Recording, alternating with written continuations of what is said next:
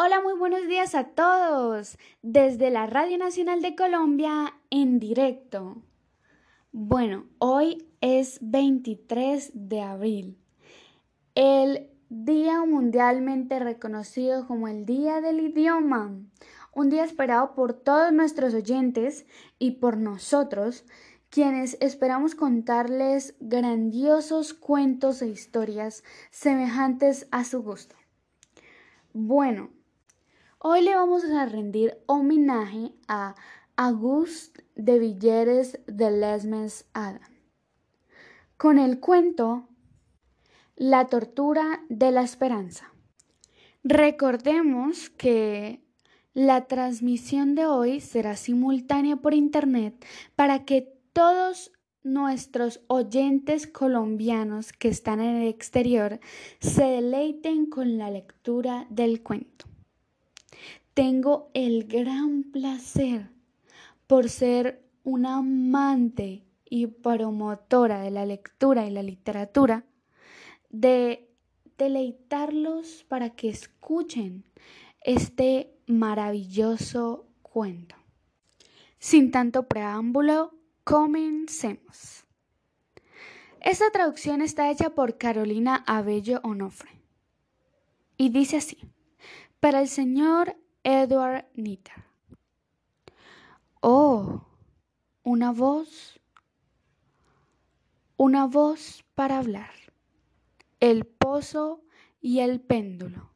Edgar Allan Poe. En un remoto atardecer, bajo las criptas de la sede del Tribunal de Zaragoza, el venerable Pedro Arbues de Espila sexto prior de los dominicos de Segovia, tercer y gran inquisidor de España, seguido de un fraile redentor, maestro verdugo y precedido por dos familiares del santo oficio que llevan faroles, descendió a un calabozo perdido. La cerradura de una colosal puerta emitió un chillido.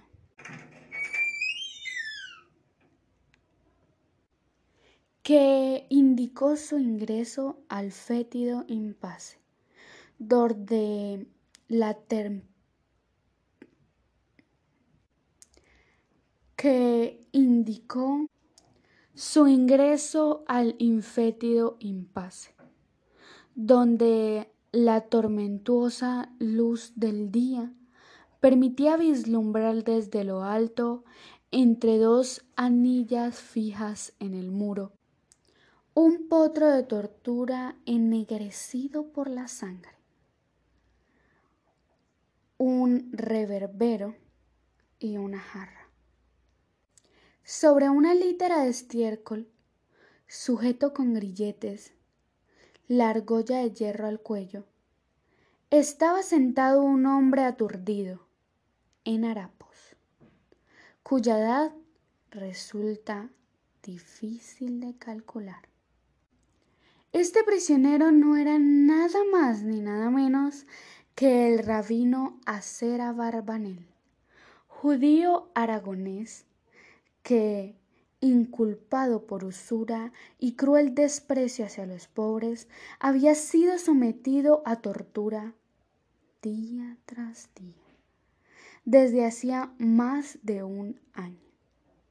Sin embargo, dado que su empecinamiento era tan duro como su pellejo, se había negado a adjurar orgulloso de una filiación que se remontaba a miles de años, presumía de su rancio bogueo, pues todo judío digno de ser así llamado es celoso de su sangre. De acuerdo con el Talmud, descendía de Otoniel y por consiguiente de Itzboe, mujer de este último juez de Israel, circunstancia que le había dado valor en medio de los más duros e insensates suplicios. Fue así como los ojos cubiertos de lágrimas, sin poder concebir que esta alma empedernida no quisiera acogerse a la salvación, el venerable Pedro Arbues de Espila se acercó al tembloroso rabino y pronunció las siguientes palabras. Hijo mío, hoy es un día de regocijo, porque tus pruebas terrenales pronto llegarán a su final.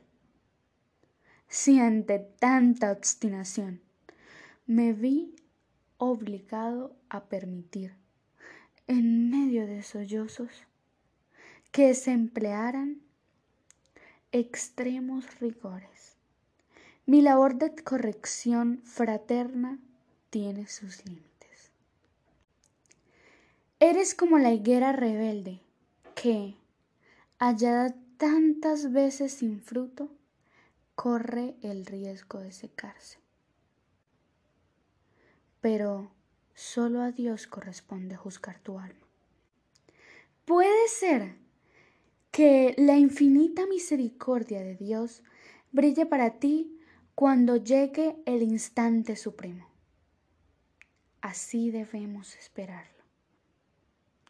Conozco varios ejemplos. Que así sea. Descansa, pues, en paz esta noche. Mañana formarás parte del auto de fe lo cual significa que serás conducido al quemadero, hoguera que anuncia la llama eterna. Como bien lo sabrás, el brasero, hijo mío, comienza a arder a ciertas distancias del condenado, y la muerte tarda en llegar al menos dos horas, a menudo tres debido a los paños mojados y helados mediante los cuales tomamos la precaución de proteger la frente y el corazón de los holocaustos. Ustedes serán tan solo 43. Ten en cuenta que, situado en la última fila, tendrás el tiempo suficiente para invocar a Dios y ofrecerle este bautismo de fuego, que es el del Espíritu Santo. Espera entonces la luz y duérmete. Al terminar este discurso, don Arbues dio la señal para que desencadenaran al desdichado y le dio un beso con suma ternura. Después fue el turno del fraile redentor, que, en voz baja, suplicó perdón al judío por lo que le había hecho sufrir, en aras de redimirlo. Luego se acercaron los dos familiares cuyo beso resultó inaudible, porque llevaban los rostros encapuchados. Una vez terminada la ceremonia, dejaron al cautivo solo y estupefacto en medio de las tinieblas.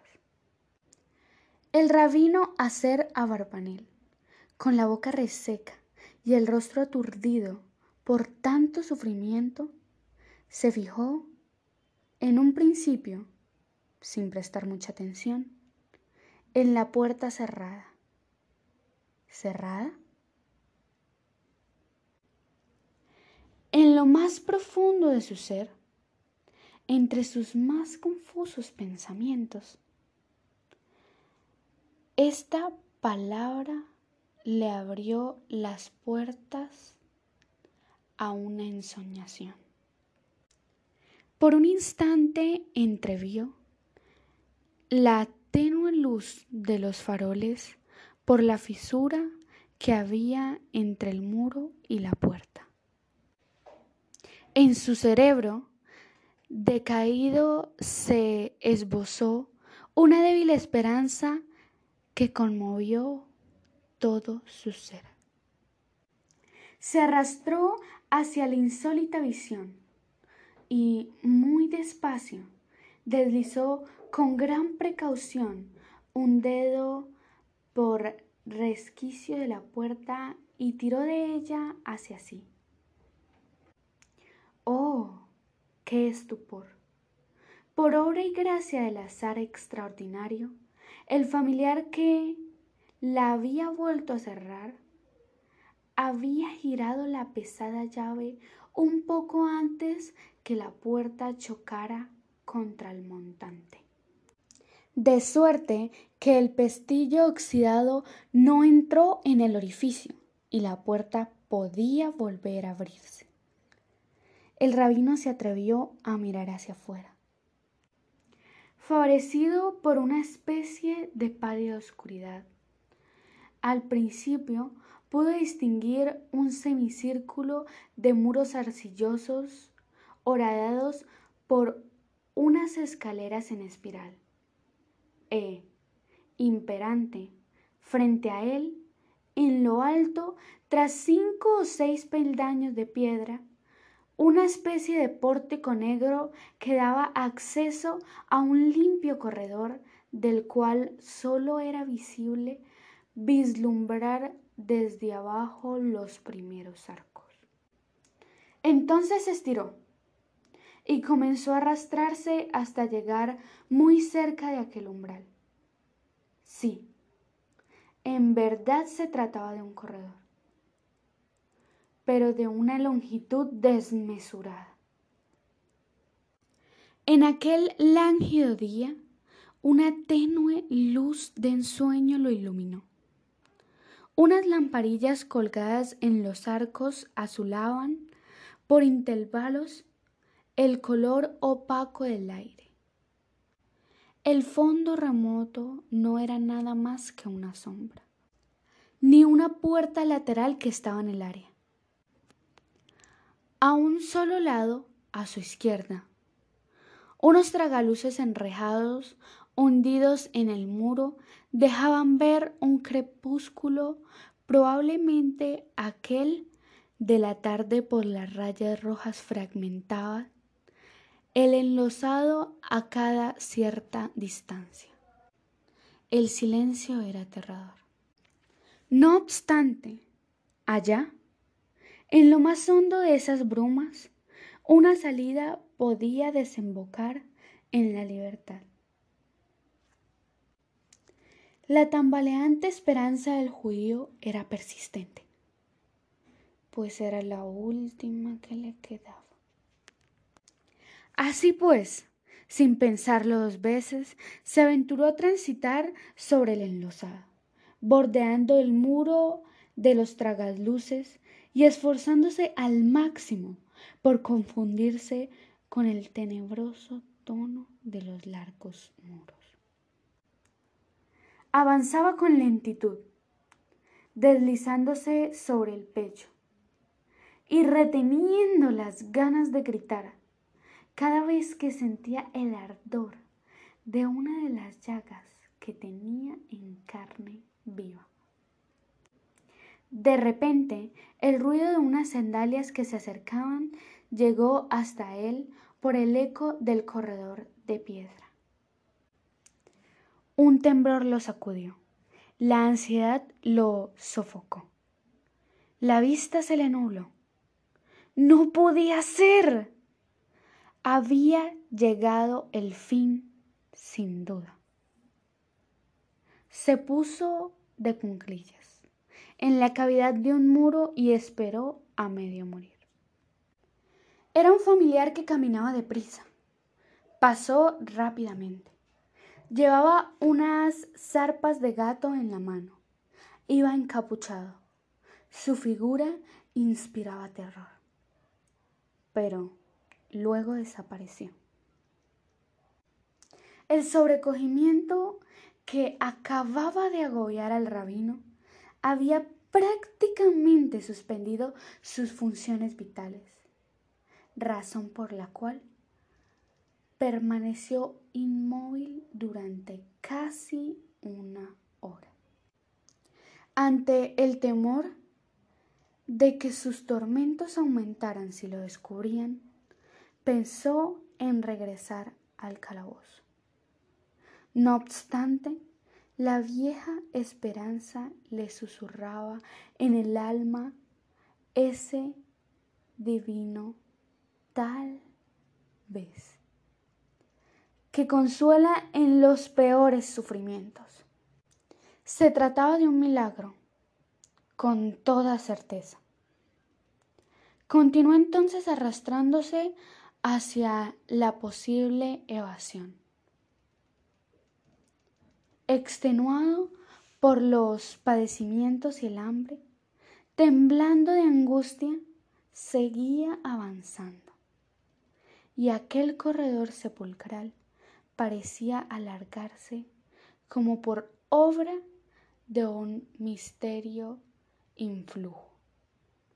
Y él, que no paraba de avanzar, miraba todo el tiempo hacia la sombra, allá, a lo lejos, donde tenía que haber una salida hacia la salvación. ¡Oh, no! De nuevo sonaron unos zapatos, pero esta vez más lentos y más retumbantes. Del aire opaco surgieron las formas blancas y negras de dos inquisidores. Llevaban unos sombreros de ala ancha y bordes redondos. Hablaban en voz baja y parecían discutir sobre algo importante, pues la manera en la que agitaban las manos. Ante un obstáculo, el rabino Acera Barbanel cerró los ojos. El corazón le latía fuerte, ya que casi se le salía del pecho. Un frío sudor de agonía impregnó sus harapos. Permaneció plasmado, inmóvil, tumbado contra el muro, bajo el haz de una lamparilla, petrificado, implorando al Dios de David. Al llegar frente a él, los dos inquisidores se detuvieron bajo la vil luz de la lamparilla. Esto sin lugar a dudas, por pura casualidad, pues estaban enfrascados en una discusión. Uno de ellos se quedó mirando al rabino al tiempo que escuchaba a su interlocutor y bajó aquella mirada, cuya expresión distraída no logró comprender al comienzo el desdichado. Creyó sentir las candentes tenazas mordiendo su maltratada carne. En lamento y llaga se convertiría de nuevo. Desfalleciente no podía respirar. Los párpados le palpitaban y bajo el roce de aquella sotana su cuerpo no paraba de temblar. Pero, cosa extraña y natural a la vez, los ojos del inquisidor expresaban, sobre todo, la intensa preocupación por lo que iba a contestar, sumido en la idea que exponía su interlocutor. Tenía la mirada fija y parecía estar observando al judío, pero sin verlo de verdad. En efecto, al cabo de algunos minutos, los dos siniestros arguidores siguieron su camino, a paso lento y hablando siempre en voz baja, hacia la intersección de donde había salido el cautivo. No lo había visto. De manera que, en medio de la horrible turbación de sus emociones, la siguiente idea saltó del cerebro del condenado. ¿Estaré muerto y por eso nadie me ve? Una pavorosa impresión lo sacó de su letargo. Cuando se fijó en el muro que tenía pegado su rostro, creyó ver frente a sus ojos otras dos crueles pupilas que lo observaban. Echó la cabeza hacia atrás. Inválido por un trance desesperado y brusco, tenía los cabellos erizados. Pero no, no. Al palpar las piedras con la mano, se dio cuenta de que aquello solo era un reflejo de los ojos del inquisidor que se habían quedado grabados en su pupila y que él había proyectado sobre dos manchas en el muro. Y reanudó la marcha. Era preciso darse prisa para alcanzar el objetivo que él, de modo enfermizo, con toda seguridad, imaginaba sería su liberación. Hacia esas sombras de las cuales sólo los separaban de una treintena de pasos más o menos. Así pues, reprendió su calvario, siguió arrastrándose aún más rápido sobre las rodillas, las manos y el vientre, y pronto se vio entrando en la parte oscura de aquel atroz corredor. Súbitamente el miserable sintió frío en las manos, apoyadas todavía sobre la losa. Aquella baja de temperatura provenía de una violenta corriente de aire que se colocaba por debajo de la puerta, la cual desembocaba de los dos muros. ¡Oh, Dios mío! Sí, ¿Esta puerta está abierta al exterior? Un vértigo de esperanza se apoderó del desconsolado fugitivo de la cabeza a los pies.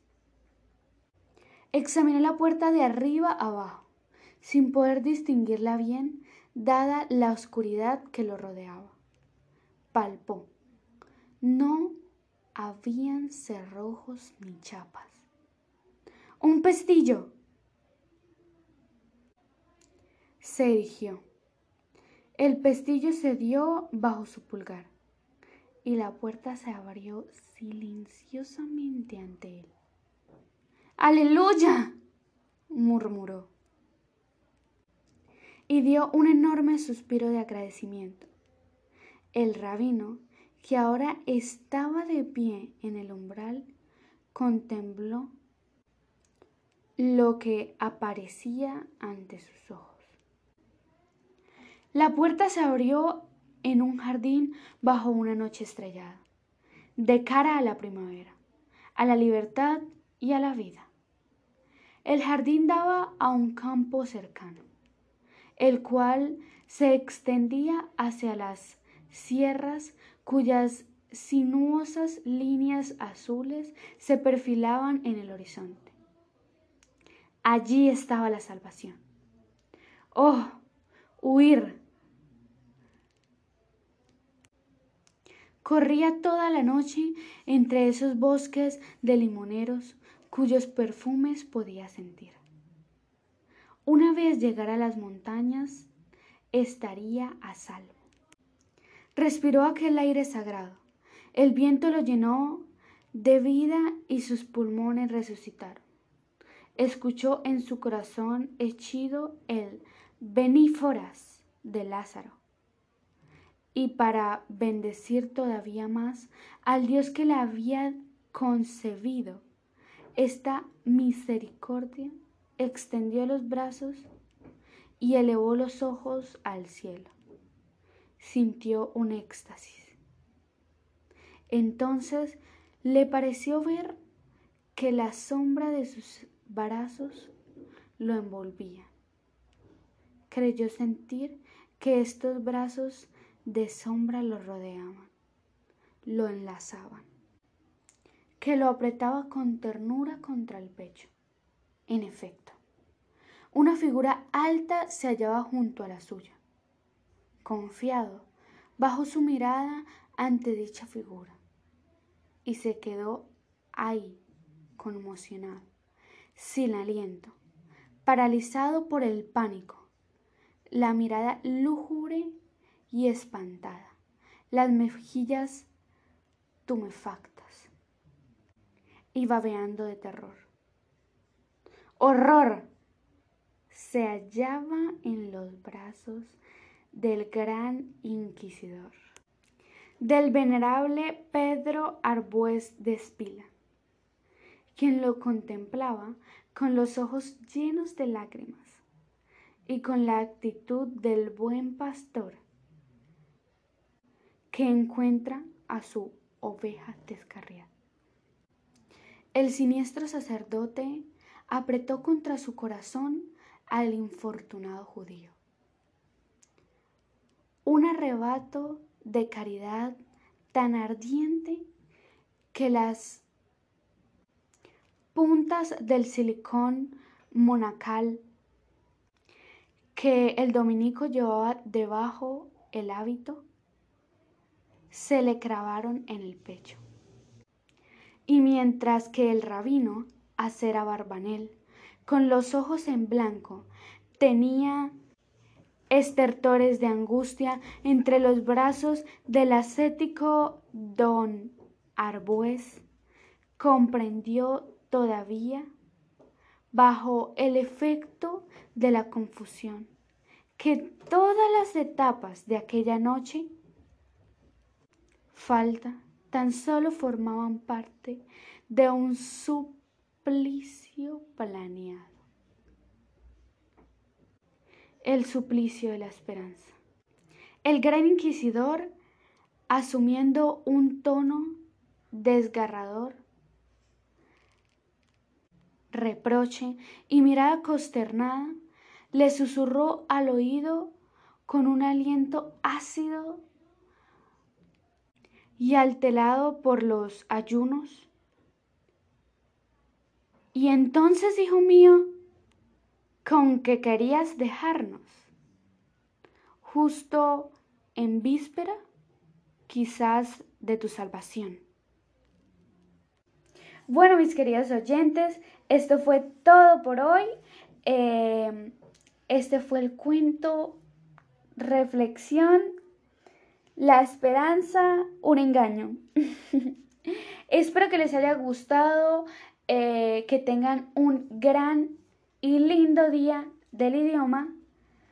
Nos vemos hasta la próxima. Adiós.